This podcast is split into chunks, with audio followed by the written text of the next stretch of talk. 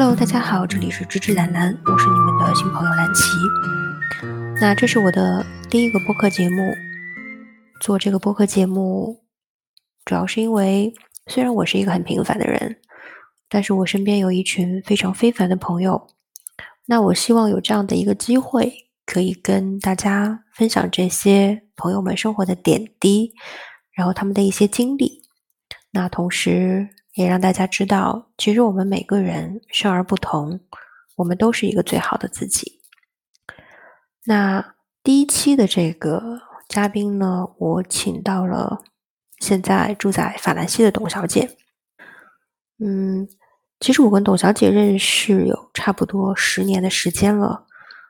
当我还是一个职场菜鸟的时候，我就遇到了跟我年龄差不多的董小姐。在见到他的那么一个瞬间，其实我是有点怀疑人生的，因为其实我们年纪差不多，但是从衣品到谈吐到眼界，就觉得他好像比我高了 N 个段位，就很厉害。然后给我的感觉就是永远都是充满了活力，双商在线，然后三观端正。那妙的是，你跟这样的人在一起，你又不会觉得是特别有压迫感，反而非常的轻松，你就很愿意跟他去打交道。所以他在上海的这几年，我参加了他传的很多的局。上海生活的这段时间之内，参加的最多的局就是他的局吧。那她是一个出生在云南的白族姑娘，是一个少数民族，然后很拼，很努力。他会讲云南话、英文、广东话，还有法语，很有语言天分。然后在我认识的女生里面，她可能是腿最细的一个人吧。然后她又很喜欢穿高跟鞋，每天都是雷厉风行、风风火火的。然后穿着高跟鞋走得飞快，我有的时候穿平底鞋都不一定能赶得上她。就是这样子的一个很有意思的人。然后他有一段非常轰轰烈烈的跨国恋情，在我的认知里面是蛮轰轰烈烈的啦。但是可以听他讲更多自己的故事。那所以为了这段爱情呢，他也是离开了上海，为爱出走法兰西。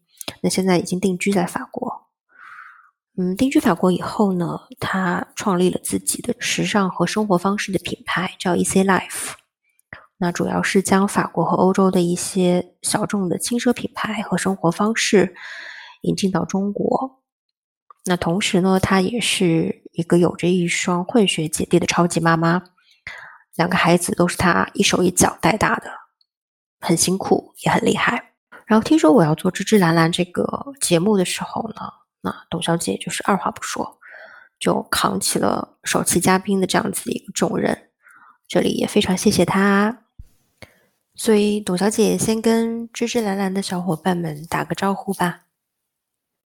Hello，大家好，各位芝芝兰兰的朋友们，你们好，我是 Tina，我是一个时尚品牌的管理人，家有一双儿女，并且相信勇气改变人生的 Tina，董小姐。谢谢 Tina，好久不见。所以我的第一个问题是，你能跟大家分享一下你这一段轰轰烈烈的跨国恋情吗？比如说，怎么就有勇气去为爱出走法兰西的？好的，那么我们先和大家来分享一下我现在的一个状态。我呢是在二零一五年从上海辞职。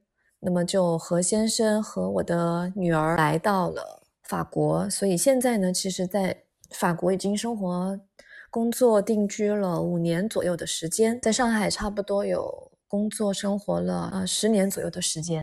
先生，我称他为金牛先生，我们之间一步一步的走到这样的一个生活状态，我也挺多的感受的。在当初我们刚开始的时候，因为我记得他是二十二岁，那我比他年长。对我要年长五岁，所以我们其实是姐弟恋，在感情上还挺挺有很多好想讲的东西。因为我的初恋的男生，我初恋其实是一个比我年长十六岁的非常优秀的男人。那我们现在还是是朋友了。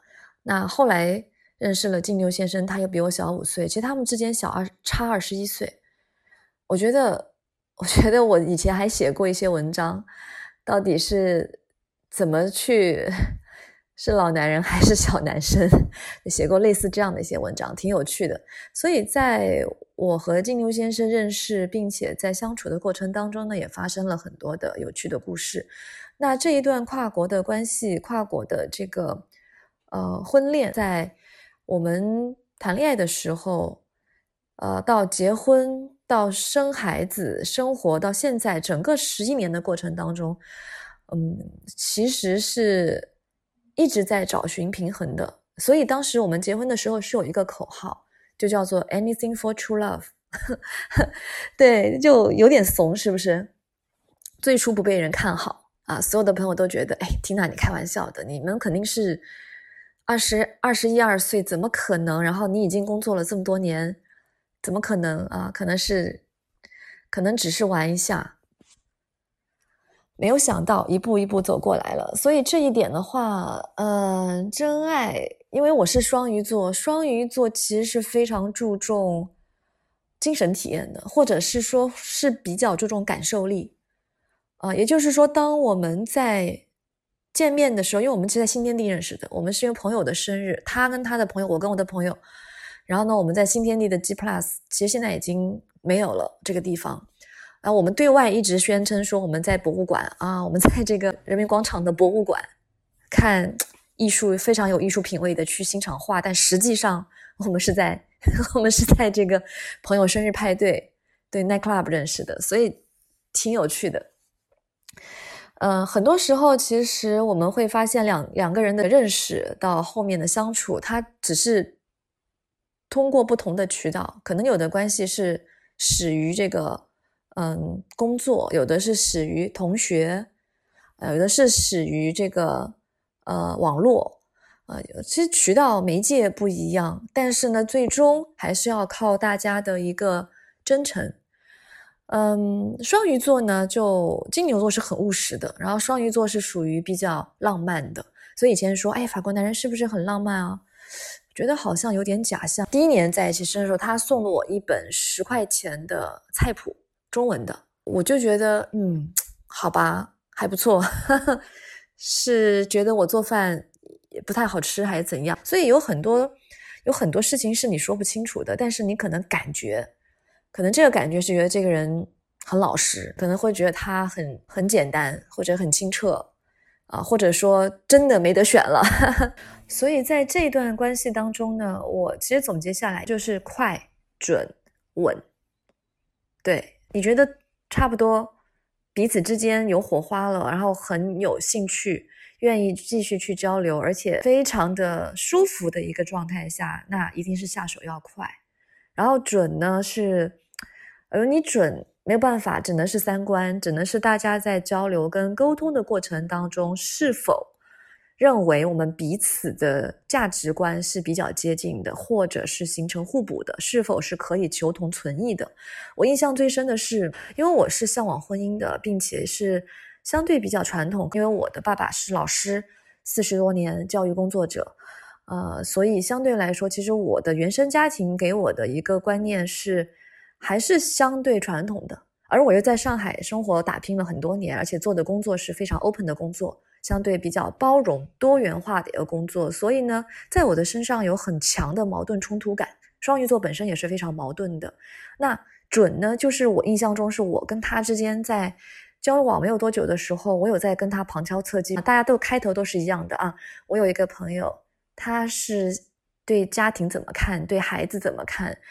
那金牛先生他是本身是一个呃离异家庭，但是法国这一就是相对来说，他们是属于离异了以后呢，双方的父母仍然可以各自一个星期的去让自己的子女待在自己身边，就是比较公平的去呃去爱这个孩子吧，也不会说只是给某一方监护权，就他其实还是相对有这个双方共同抚养的这样的一个责任在，所以呢。我其实也比较担心，说他会不会，呃，因为原生家庭的关系去不相信婚姻，而我呢是希望在三十岁的时候，我是希望能够啊小小的上岸的。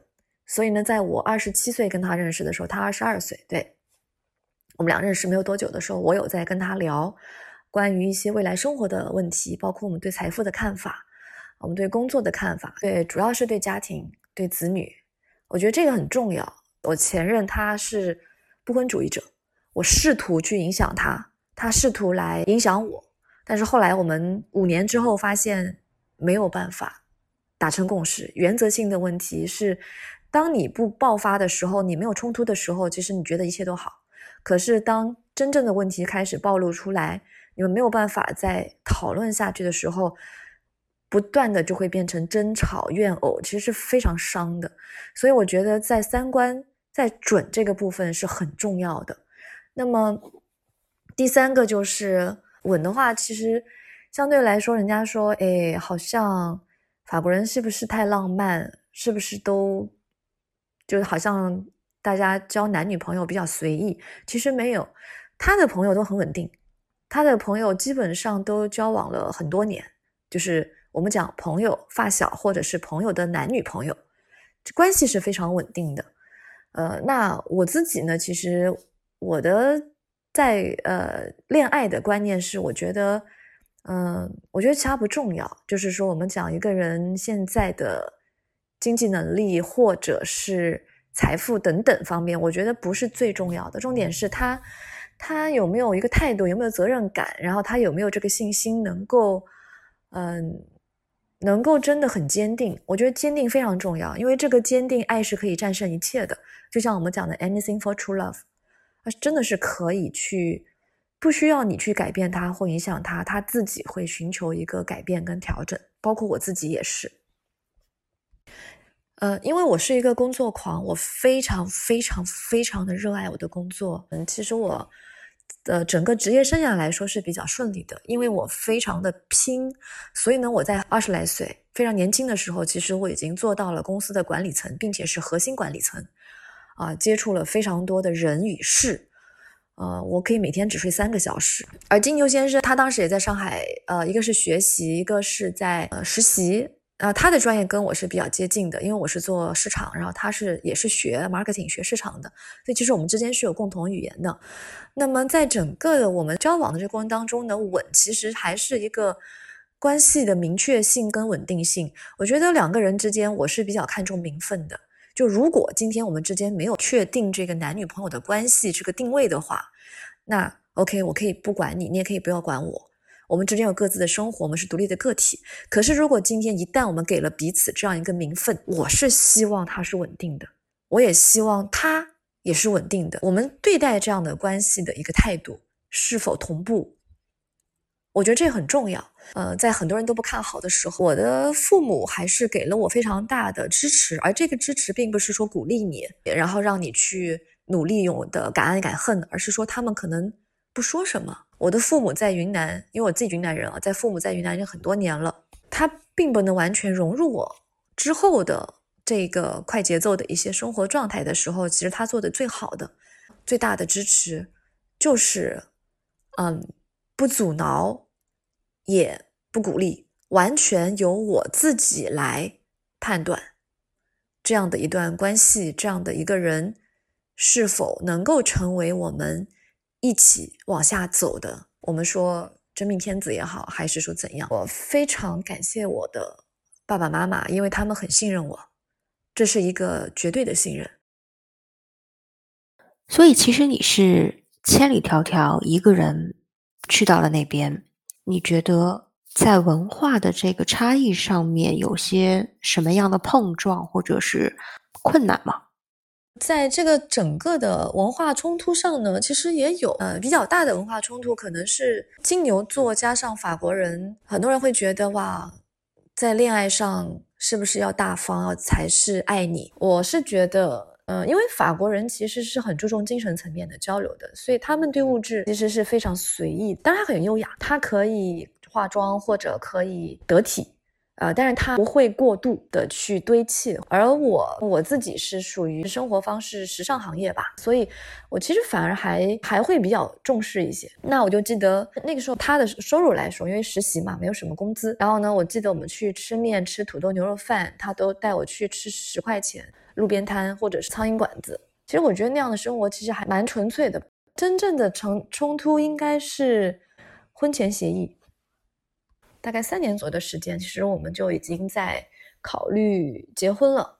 嗯，因为这段关系呢，我其实放弃了我的一个工作，就是辞职了，从一个比较好的跨国公司离开。辞职之后呢，我有到法国生活了七个月，去磨合，去观察吧。他们也在观察我，因为法国其实是离婚率非常高，追求爱与自由。在法国呢，是有四种婚前协议的，就是不管你签还是不签。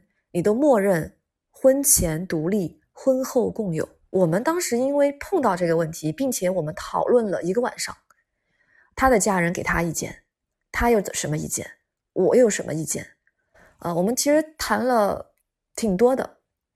我个人是接受婚前独立，婚后共有。第二种，婚前独立，婚后独立，就是我们讲的 AA 制。还有第三种，呃，婚前共有，婚后共有。还有这个 particular，就是。婚前独立，婚后是要去计算啊，比如说男方比女方这个经济能力多多少的时候呢，多出来的部分去计算，特别复杂。所以我当时是差不多花了一个晚上去研究这些条款吧，因为他一定要签嘛。我当时心里边是有个坎儿的，就是感觉上这个婚姻签了合同，感觉就是一个买卖嘛，他已经不纯粹了。那时候也也三十岁吧，内心深处其实还是有点抵触的。虽然我接受，但是呢。我还是签了，也算是对彼此一个保护吧。因为大家肯定是奔着一个执子之手，与子偕老去的。可是谁知道呢？未来的事儿说不清，因为人是会变化的。所以呢，我们就找了个律师，呃，找了这公证，对，然后我们顺带还签了，还签了遗嘱。我觉得，如果是能够达成共识，是婚前独立，婚后共有，我个人是觉得，为什么不签？咱们一起努力嘛，咱们一起去建设这个小家嘛，也是不容易。因为我记得你跟我提过，金牛先生在法国其实有一个挺大的大家族的。那你在这种家庭经营方面有什么心得或者思考吗？那在面对金牛先生的大家族，对他，他差不多三十多号人，所以我觉得在这一方面呢，我比较大的感受就是。家庭观念还是非常的传统的，跟我们很像，就不会说小孩离开了这个家之后就不要你了，或者我就不管你了。其实他们还是，呃，过年过节各方面大家的沟通是非常密切的。我觉得这个原生家庭啊，即便是离开了是单亲家庭的，可是还是很亲密的。所以呢，我觉得其实是一个呃融入的问题，也就是说。当我们的语言和我们的原生家庭的这个成长背景以及大小的这个环境发生非常大的变化的时候，个人如何融入这个大家庭？在这个大家族的部分，比较大的感受，第一个就是不要勉强自己。我觉得还是我们要爱自己的，然后呢，搞定老公，这很重要，因为你搞定他，他搞定家人。呃，比如说他们对我的了解没有到这么多年，他们看了我半年，观察了我半年，我们就结婚了啊？可能，诶，怎么他儿子二十五岁就要结婚了呢？可能他们其实对我来说也是有一些考虑的。一开始呢，我是非常不适应的，因为每次在吃饭的时候，包括圣诞节的时候，啊，特别大家庭长桌吃饭，饭特别长，这个这个吃饭可以吃三四个小时的时候，我非常累，因为我听不懂，他们也不说英语，所以呢，就是沟通上是一个非常大的问题。那这怎么办呢？这就 傻乐呗，他笑你也就笑呗。然后呢，就他们有时候会跟你解释一下啊，试图用英语给你解释，或者说先生跟你翻译一下，但他做不到同传，因为他很享受那个谈话，家庭的谈话啊。这个谈话可能你不了解，他可能讲他家里边，他他弟怎么了，他他姐怎么了，他姨怎么了，他他叔怎么了。但你其实不了解的，但是没有关系，大家就笑一笑傻乐。所以一开始其实是很痛苦的，太长了。那个时候因为谈恋爱的时候过来见家长什么的，是没有没有小孩小孩的，所以其实时间过得就很慢。但你有了小孩之后，你的专注度，你要跟小孩吃啦，你跟小朋友说，啊，你要喂喂奶啦，干嘛啦？其实，在整个过程当中，吃饭就没有那么快了，没有那么慢了。其实他吃饭就就变得容易容易度过。那慢慢的法语也好了，所以调整自己的心态。不要勉强自己一定要融入，强迫自己一定要融入。我觉得，呃，婚姻经营其实还是一个法国和中国的文化之间的平衡，是两个人的平衡，同时是从两个人变三个人到四个人的平衡，最终才是大家族的平衡。我觉得在这个部分呢，个人感受就是家族参与越少越好。对，我们可以理解。可以尊重这个文化，可是，在一些态度上或者是一些立场上，我还是觉得是两个人之间很好的去交流跟沟通，也不要太委屈自己，但是呢，也不要太强迫自己说一定要多么的融入。在真正开始融入的时候，比如说我们一起看成长背景的照片、影像、视频，因为他们的法国人的传统，他所有的小朋友。呃，儿时的一些东西保留的非常好，因为他们都是住房子、大房子、maison，所以他们的储藏室也足够大啊，各种各样，包括也很念旧，就是老一辈，他们其实保留了几几代的一些东西，比如他们的婴儿床、他们的这个摇篮、他们的衣服、餐桌椅。啊，我女儿之前还用了她爸爸的餐桌椅，所以这其实是一个，也是一个挺好的一个融入，就是在这个过程当中，其实是可以感受她的成长背景。跟整个过程的是可以去去体会的，也是会有共鸣的，会很感谢的啊，也是在接受他的家人，或者是说在融入这个家庭。家庭这个部分文化上的冲突的话，我觉得这些还好，最主要是教育冲突，对子女的教育，这个是有比较大的一些分歧。那比如说我女儿是两岁、三岁开始中文，还有早教，当然这是在国内啊，然后呢，三岁、四岁开始上中文班五岁。啊，现在也在中文课、中文班，作业也挺多的，但是非常好。他现在中文挺好的，就是慢慢的有一些逻辑啊、语序啊都有些变化。那每年回来也去带他，可以更好的去融入我们在国内的一个生活状态啊，也是让他可以更多的一些机会来锻炼这个中文，并且去熟悉啊我们的文化，不能一边倒吧？啊，本身是个跨国家庭，那就意味着之间的相处模式找到。适合和我们彼此的。那么在这个部分的话，我们每次在给他报班的时候，可能家人有时候会提两句：“哎，怎么周日还上课呢？”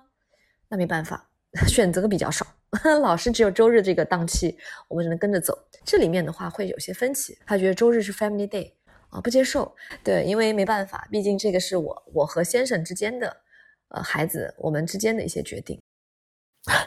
对，这些都很像你。所以这一期缇娜跟我们讲了很多她这个异国恋情啊、文化冲突啊、家庭经营方面的事情。那下一期的话呢，我们会让缇娜主要讲讲她在法国创业的这些事儿，然后包括她在这个职场的赛道上面怎么去做一些切换，怎么去平衡家庭跟生活上面的很多不同的节奏。那同时也可以给我们讲讲看他参加戛纳电影节和巴黎时装周的一些见闻。那我们下期再见喽。